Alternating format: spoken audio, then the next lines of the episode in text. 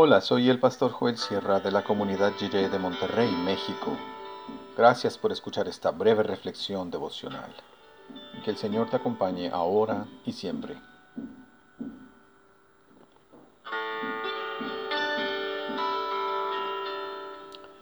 Esperanza en las manos.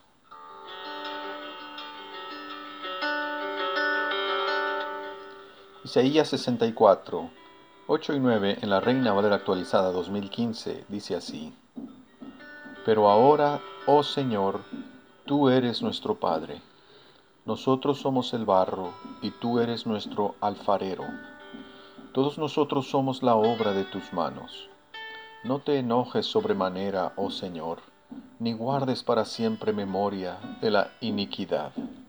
Por favor, mira, todos nosotros somos tu pueblo.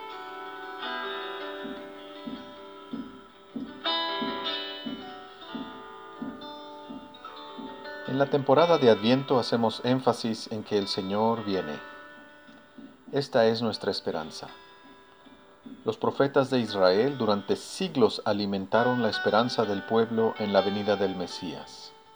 Esas promesas se hicieron realidad cuando el Señor Jesús nació en Belén. Ahora mantenemos la esperanza de su segunda venida. Y por esa esperanza tenemos fuerza para seguir viviendo y trabajando para el Evangelio. El Señor viene y vivimos cada momento con esta esperanza.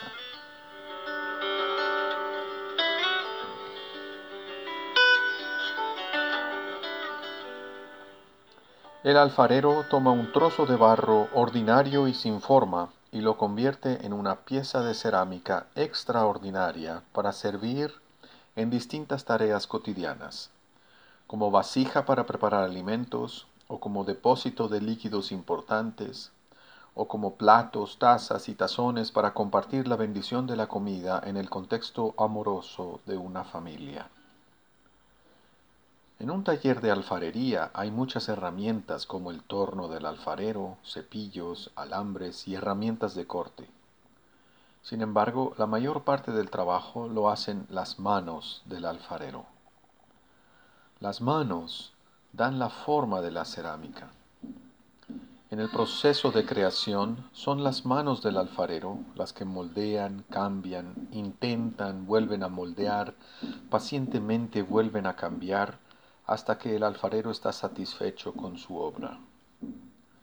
El profeta Isaías utilizó la imagen de un alfarero, creando con barro para verse a sí mismo y a todo el pueblo como barro en las manos de Dios.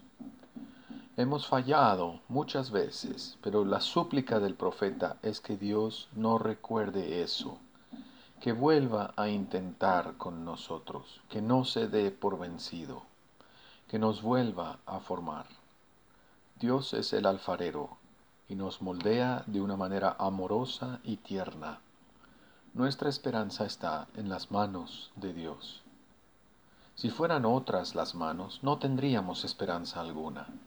Pero debido a que Dios nos tiene en sus manos, podemos saber que Dios nos está remodelando. A veces no es fácil verlo en nosotros mismos, pero los demás sí lo ven. ¿Has notado algunos aspectos de tu vida donde Dios te está formando? La invitación de hoy es a tomar un tiempo para reconocer las manos de Dios trabajando en nosotros y en los demás. Nunca olvidemos que las manos de Dios son las que nos dan esperanza, porque somos su trabajo paciente y cuidadoso. Preparemos el camino del Señor en este adviento. El Señor viene.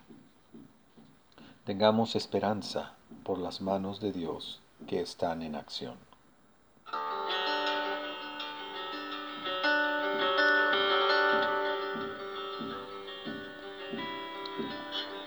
Oremos. Señor, somos como barro en tus manos Conviértenos en una hermosa vasija para servir más de tu amor a todo tu mundo. Amén.